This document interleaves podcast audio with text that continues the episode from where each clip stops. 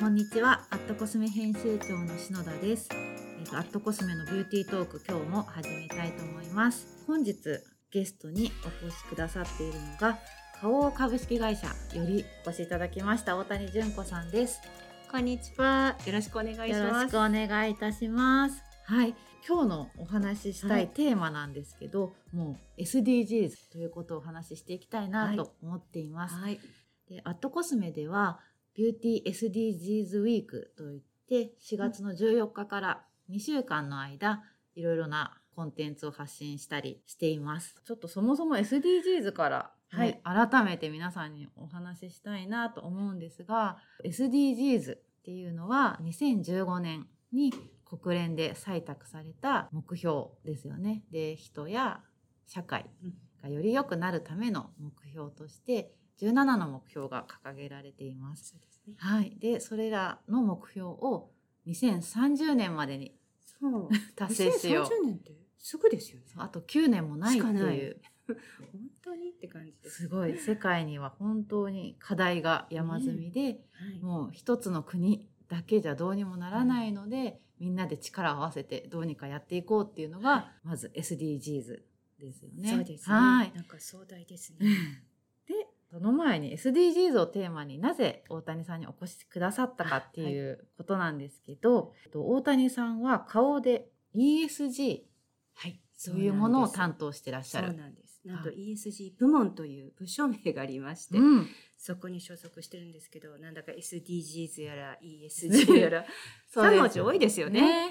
じゃあその中でも大谷さんがはい。主に関わってらっしゃるのがはい。ESG っていうもので、ESG っていうのがまず何かっていうのを教えてもらってもいいですか？そうですよね。これ本当に名刺に書いてあるんで皆さはいんから「え何ですか? 」ってよく聞こえ聞かれるんですけど、E はまあインバイラメントで環境、はい、であの S はソーシャルはい。で社会、うん。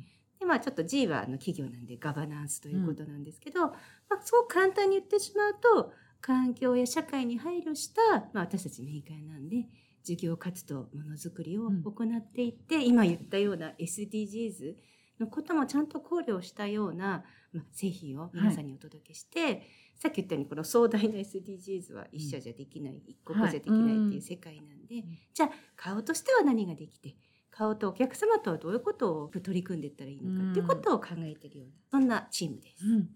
うんで、えー、と大谷さんは今顔で ESG をご担当されてるっていうことなんですが、そもそも大谷さんのそのご自身というか環境だったりはい、サステナビリティとか、うんうんそういったことになんか興味はあったんですか、そうですね。うん。あの正直はい、部署部門の移動はえ？っていう ところではあったんですけども、むしろ移動になって少しこう仕事の内容を見ていくと、あこれは自分がこう小さい頃からこう大事にしてきたこととか、うん。あの価値観とすごくいなんていうか一致してるなって思ってます。っていうのはあのちょっとすごい個人的な話なんですけどあ、の小学校の2年生からもう中2の終わりまで、うん。中3ぐらいまで、はい、ニュージーランドに実は住んでたんですニューね。ジーランド。そうなんです、本当にあの緑豊かうん。な自然豊かな国で、はい、まあ、そういう意味ではその自然とともに育ったっていうところでの、まあ、環環境というか本当にこの地球の美しさっていうところうん。はすごく思ってるし、うん。あと一方で本当に唯一例えば小入った小学校はあのたった一人の日本人だったりして。うん。あの英語もできないし、うん。こうなんか一室一人一室であるということ、肌の色も違うし髪の毛の色も一人真っ黒、で。はい。なんでそこのこう大変さもうん。喜びも、うん。まあ、今で言うとダイバーシティの世界かもしれないんですけど、なんかそういう中でもそういうのを受け入れながら生きることがはい。すごく心豊かな暮らしなんだってうん。いうなんかちっちゃい頃からの体験があって、うん。そっかこれを今自分の会社でも自分たちの製品通じてやることなんだって思うと、うん。うん。なんかそんな遠い話じゃないうんと思って、あの今はやりがい持ってやってます。うんいいですね。なんかそういった個人の体験と、ね、仕事が結びつくってすごい理想だなって思う、まあ、うん。はい、いろいろと課題はあるんですけどね。ありがとうございます、はい。まあ、そういった背景もありながらじゃあ ESG を今推進しているというところですよね。はい。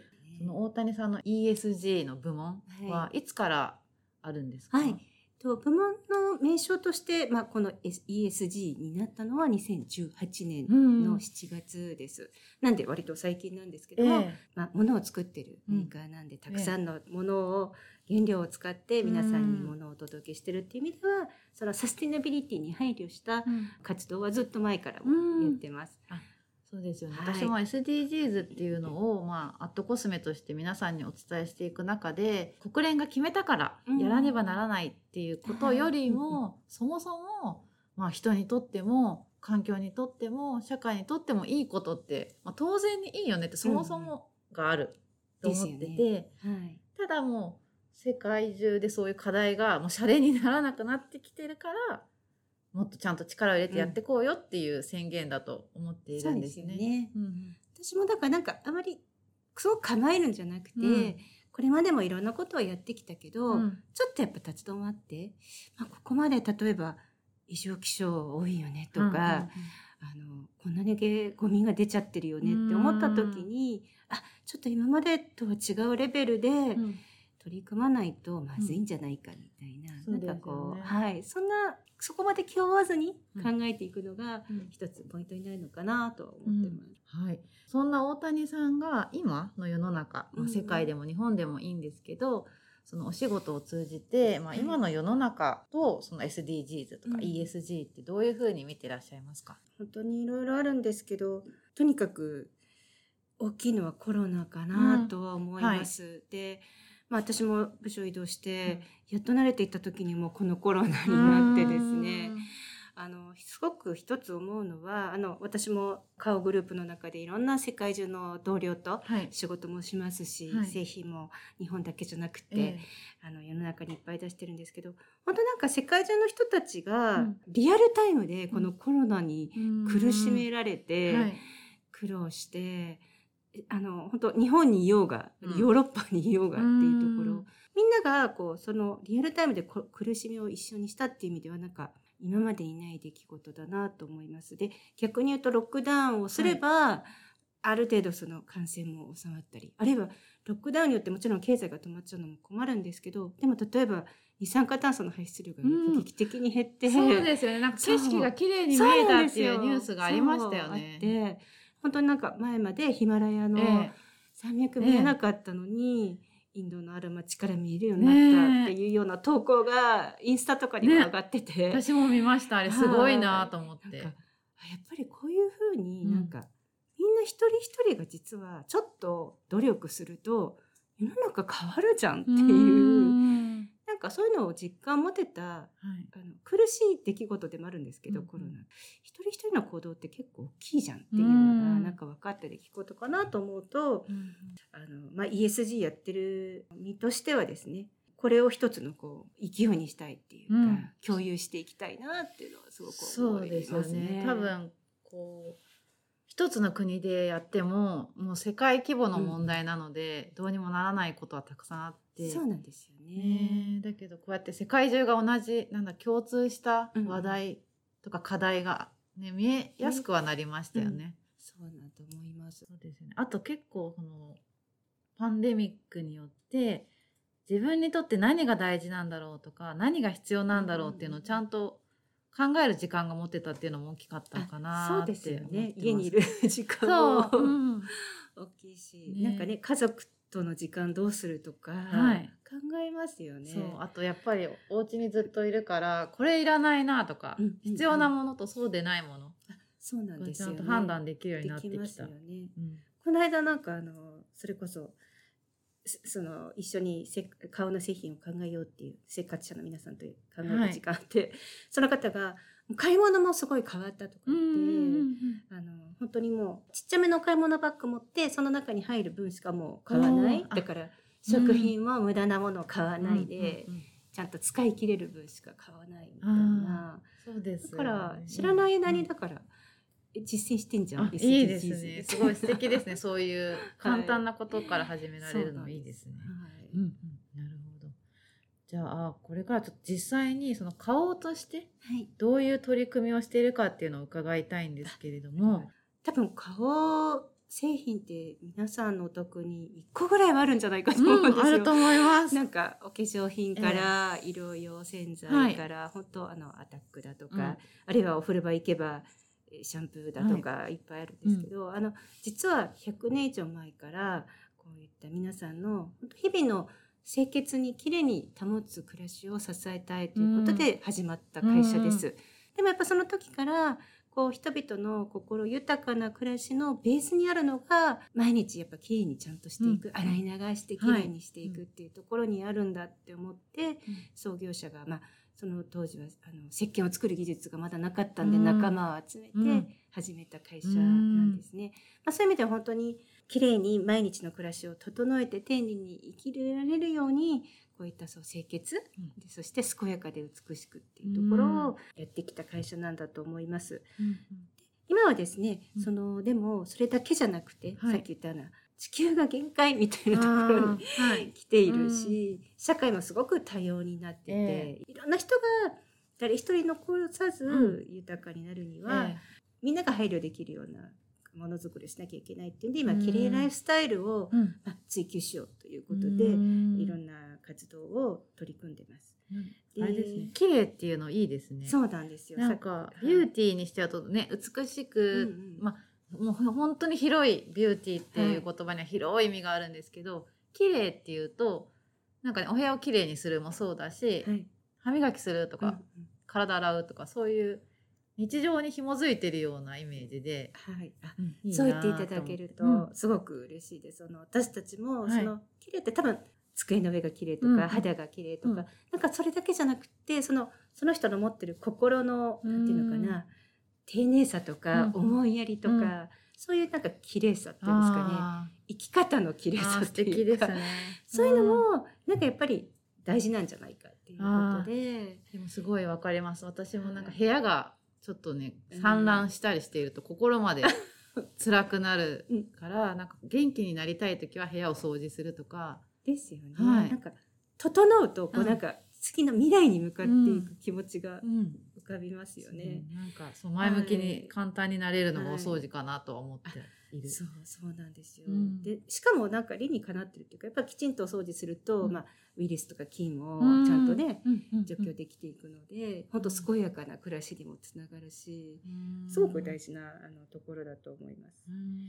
まあ、そんなようなことを考えて中で、うん。例えば地球環境への配慮もこうみんなが楽しく、うんあの無理なくできるようなことも、まあ、やっていかなきゃいけないっていうようなことも考えています。そうですよね。なんかうん SDGs ってすごい目標が明確に掲げられてると、え、何をしなくちゃいけないの？とか、これはダメなの？いいの？とか、真面目に考えすぎちゃうところがあるけれど、一応今国連では2030年までっていうことでうん。目標掲げられているし、きっと地球が存在する以上、これずっと考えていくべき課題ですよね。だと思うので、もう続けることが本当に大事ですよね。よねそれこそサステナブル。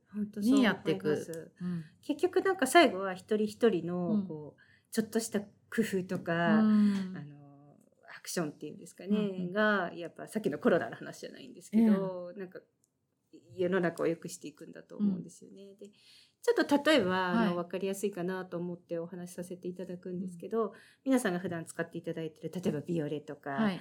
あのシャンプーであったらエッセンシャルとかうん。いろいろあると思うんですけど、ああいうのもなくなると詰め替えていただいてるじゃないですか、ええ。はい。多分あの今ね顔ですと8割以上がこれ詰め替え製品ああ、なん。ですね。うんですごいことでこれはあの本体ボトルを繰り返し1回使用で捨ててあの熱いボトルですね、はいに比べるとあの薄いフィルム容器に入って詰め替えやっていただくと、実は7割以上プラスチックの削減になってます。7割って大きいですよね。そうなんですよ。本当なんか想像がつかないぐらい日本のそういう日用品の中では、うん。プラスチックすごい減らしてきてまして、うん。もちろんそれはその私たちメーカー側も皆さんが詰め替えやすいんだからほらこぼれちゃったりするとみんなうん。面倒くさとか思って、うん。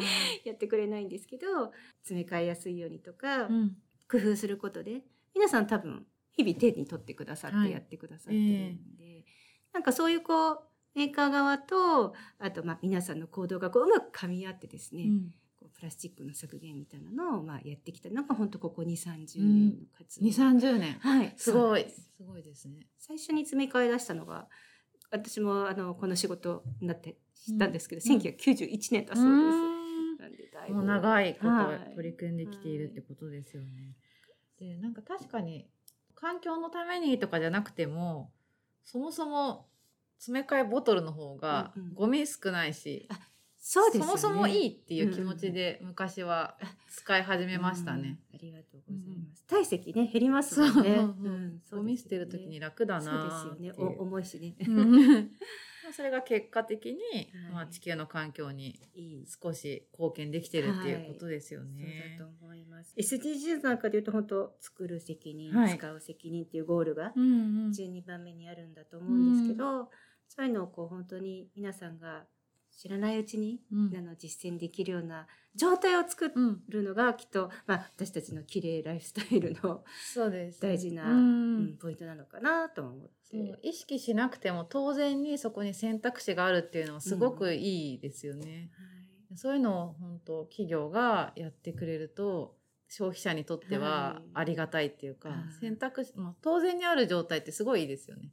ありがとうございます。うんでも私たちからすると本当詰め替えてくれてありがとう。あーそうなんですね。もう本当その一うん言に尽きる買っていただくことでええ私たち企業は成り立ってるんですけど、なんかそれがねゴミをたくさん生んじゃったり、うんうん地球環境を破壊しちゃうんだとやっぱり私たちだって、うんきっとお客さんだって嫌だと思うんそうですよね。だからあれですね、本当消費者と企業と一緒になっててやっていくしかないっていう。はいもうまさにそうだと思います。どっちかだけが頑張ってもね、限界があるんですよね。はい、そうなんですよ。うん。なんか無理なくできることは何だろうっていうのを、うん。なんかまあお客さんの方でも考えてほしいですし、うん。私たちメーカー側も本当日々、うん考えていきたいなというふうに思ってます。すごい。でも1991年だからもう30年ぐらいですねそうなんですよね。されてるってすごいですね。あとあ詰め替えで言うと実はそのもう一つ今今環境の話なんですけど、社会の目っていう社社会 ESG なんでええ社会、それもつまり人に優しいっていうこともすごく大事でうん。例えばキッチンハイターみたいなちょっとこう強いはい。液体のものは詰め替えると危ないじゃないですか、ええ。例えば目に入っちゃったりとかするとよくないので、付け替えっていうご提案もしていて。付け替え。はい、あのいわゆるこうトリガーはそのまんま付け替えて、本体のボトルはちょっとこう、はい、新しいものに付け替えるっていう。ん。なのでその人への安全への配慮っていうんですかね、うんうんうん。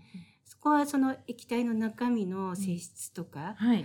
によって変えてるところもこう、まあもちろんプラスチックを減らすってことも考えつつでもね人にそうですね。安全うん。使いやすいっていうのもすごい大事なので、うん。なそんなのも配慮しながらやらせてもらってます。人にとって良いこと。良いこと。と、もう環境にとって良いこと。うんうんその他にも何かこうそうですね。さんでありますか？あとはまたちょっと環境の方に戻るんですけど、ええうん。あの顔の製品ってさっき言ったように、まあ、洗い流す製品多いんですよね、はい。ベオレとか、うん。エッセンシャルメリット。この製品の特徴はあの実はあ製品ってちょっと一歩引いてみますとここちょっとお勉強で恐縮なんですけど、それを製品を作るのに必要な原料調達する、うん。それはメーカー側で作るそれをあの運ぶそれをお店に運んだり、うん。あるいはねアマゾンとかだったら お客さんとこに流通ですよね。流通運ぶ。でお客さんのところに使っていただいて、最後に廃棄するっていう、まあ、いろんな段階があるんですけど、環境を考えるときにはどこの段階で一番負荷がかかってるかっていうのをちゃんと見極めるのがすごく大事なんですね。でそれは二酸化炭素の視点で見たらこことか、うん水っていう視点で見たらここに負荷がかかってるっていう風な形でメーカー側は実は見ていてどうしたらどの段階も減らせるのか。すごい。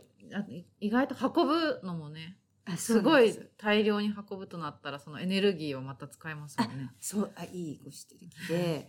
例えば運ぶのうもん。船で運ぶのと、電車で運ぶのとトラックで運ぶのはあどれが一番、ね、環境負荷が低いのかって。ーどれなんだろう。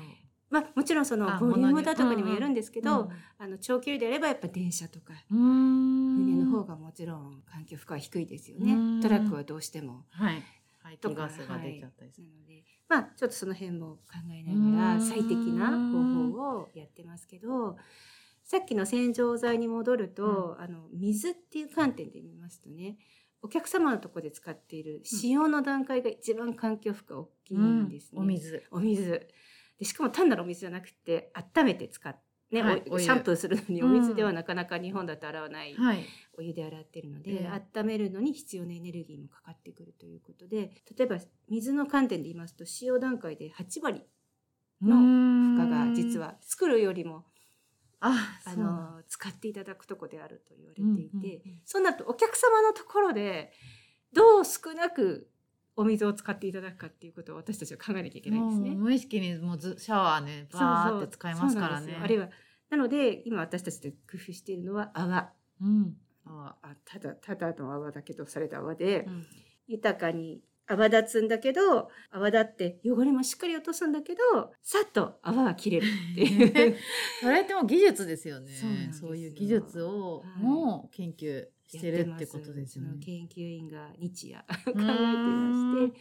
あの今例えばキュキュットみたいな食器用洗剤を本当にパッと泡切れうん。が良かったり、あとメリットなんかもそういうのを搭載してるので、うん。まあなかなかお客さんのところでちょっと減らしてくださいって言っても難しいかもしれないんですけど、あまあ泡切れたなと思ったら本当お湯キュッと止めていただくだけで全然違うのでまあこれから物を買う時はなんかなるべく泡切れの良いものを選んでいただくとか使う時には少し意識してあのお湯の量をあの調整してもらうとかっていうだけでさっき言った SDGs はそんな遠い話じゃないっていう。あー確かに。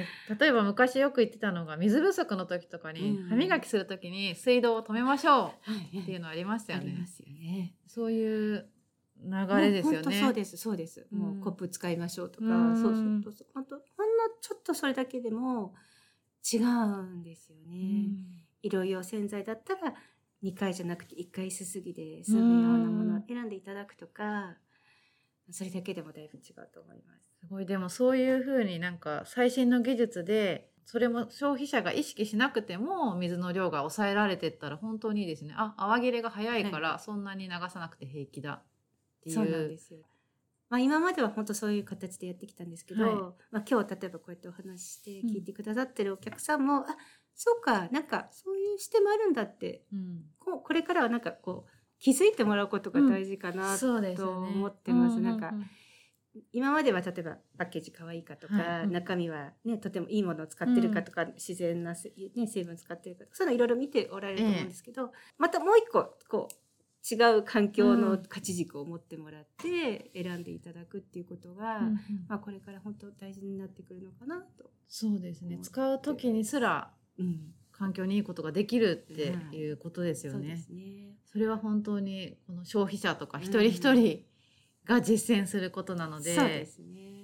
うん本当ちょっとでもはい、そういうのをちょっと頭の隅にうん。置いておいてもらえるといいですよね。いいなと思います。うんなんか結局それって自分のためだけじゃなくて未来のためなんですよね。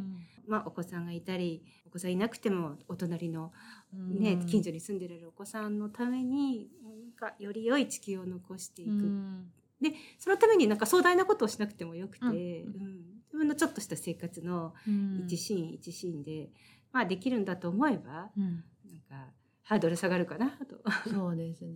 で私はアットコスメで仕事をしていて結構いろいろな人から美しい人ってどんな人と思いますか？っていう質問を受ける時があるんですね。私が最近考えてるのは今の美しい人ってうん。こう困った人とか何か助けを必要な人に手を差し伸べてあげられる人が美しい人なんじゃないかなって考えているのででそれはなんか対人間じゃなくても環境とかにを助けるっていう視点でもそういう人も美しい人になるのかなって今お話を聞いてて思いましたね。そうですね。本当、うん。その通りだと思います、私もすごく近いくて、え本当目に見えないうん。地球の裏側の人とか、うんうん。環境でもいいし森でもいいですけど、うん。そこにこう思いが馳せられることだと思います。うん。なんか例えば自分の買ってきたこのものを作るのに、地球の裏側のうん自動労働をやってるのかとか、ええはい。なんかやっぱそういうことをえそうじゃないものを選びたいって思うことが大事っていうか、そうですうよね。ん。でなんか自分に余裕がない時ってそういうのできないじゃないですか。すね。私はできないんですよね、うん。自分に余裕がないと。確かにでそのためにうん。例えば美容とか、うんうんうん。その自分のセルフケアとかをするっていうのもすごい大事だなと思っているので、そうそう綺麗に髪を洗ったりとか歯磨きしたり、うん。メイクしたりっていうのは自分の心のゆとりを出すためにしてるなっていうのはありますね。そうですよね。確かにその通りかもしれない。今顔のそのさっき言った綺麗ライフスタイルも、実はまあ企業としてはえ戦略を3つ持っていて、私の心豊かな暮らしのために、はい。そしてでもそのことのためにえ社会にもちゃんと思いやりのある選択をお届けできるように、で、私にも社会にもでもそれをやっても地球にもちゃんと、うんあの配慮できる、この3つの柱を持ってもの作ろうよ。って今あすごい。やってます。すごい共感します。はい。そうなんか自分だけが良いっていう時代はもう私は終わったかなってすごくもう思っていて、そうですよね、うん。しかもその自分はいろんな自分があるっていうか、はい。うん本当自分自身もねライフステージが変わればまたこう、はい。どういうことを大事にしていくか変わっていくし、うん。そういうのをちゃんとこう受け止めて、うん。あの社会も受け止めていくこと、自分も相手のことを受け止めていくってことが、まさに SDGs のような気がしますそうですよねうんすごい大谷さんともずっと話がねしていられるような気になってきちゃってるんですけど最後にじゃ大谷さんから、まあ、これを聞いてくださってる方へ何かメッセージがあれば、ぜひお願いします。わかりました。なんか、やっぱり SDGs っていうとちょっとなんか、まあ難しいなと思っちゃうかもしれないんですけど、これよく考えてみると、その精神はうん本当に誰一人取り残さずに、あの全ての人が心豊かに暮らすようにできるようなために社会を変えようっていう、うん。そういうゴールなんですよね。それを2030年までにやるって。そうなんです、えーって。時間がもうないんですよ。なかなかね忙しくなっちゃうんです。そうなんですよ。なんでこれ生半可なことじゃないうんけども、さっきのコロナの話じゃないんですけど、うん。一人一人の行動がすごくやっぱり大きい。うん。それを積み重ねることで、うん。私一人、あるいは顔という企業一社、うん。それがとにかくそれがたくさん積み重なっていくことで、1たす1が2以上になって、うん。いい世の中が、うん。いい次の明るい未来ができてくると思うので、本当にご一緒にうん。無理なくやっていきたいやっていきましょうっていうのが、なんか最後に皆さんと共有したいメッセージです。うん、ありがとうございます。そうですよね。日々、日々こうね、心地よく暮らすっていうのが、ね、ずっと続けばいいなっていうことですもんね。本当そうです。ねなんかこれからもそれが続くように、うんじゃあ何しよう。うんね、だから別に肩の力をね肩に力入れてやることじゃなくて、もう暮らしの中にある SDGs っていうあそれもいただきます。暮らしの中にある。ぜひ使ってください。ね、そういうイメージでね一人一人があと私すごいこの SDGs いいなと思うのが自分は何ができるだろうって考えるきっかけになるのがいいなと思ってて、なんとなく受け身というか世の中にこうお買い物だったらお店に並んでるものをなんとなく買ってたっていうことから自分は本当にどれが欲しいんだろうっていう考えるきっかけになってるかなと思ってそれが私すごいいいなって感じてるんですよね。そうですね自分の脳みそをもっと使うっていうか、どうあとどう感じてるかをもっとちゃんと感じるとか、いいですね。きっかけっていいですうんね。そういうことかなと思ってはいいます。はいね、ぜひなんか大谷さんもっと SDGs とか ESG のお話もっともっとまた聞きたいなっあて思いました。でも私もすごい今日たくさんのインスピレーションをいただきました。えありがとうございます。こちらこそありがとうございます。とそうですね SDGs は本当にもうずっと地球が存在していく以上、うんと自分が生きている間うん多分ずっと続くことだと思うので、えー企業だけが頑張ってもどうにもならない課題なので、はい皆さんと一緒に一緒にね一緒に楽しくはいやっていきましょうっていやうかおさんからのメッセージですね。はい。はい。ぜひよろしくお願いしはいます。では、えー、と今日のゲストは顔株式会社からお越しいただきました大谷純子さんでした。どうもありがとうございました。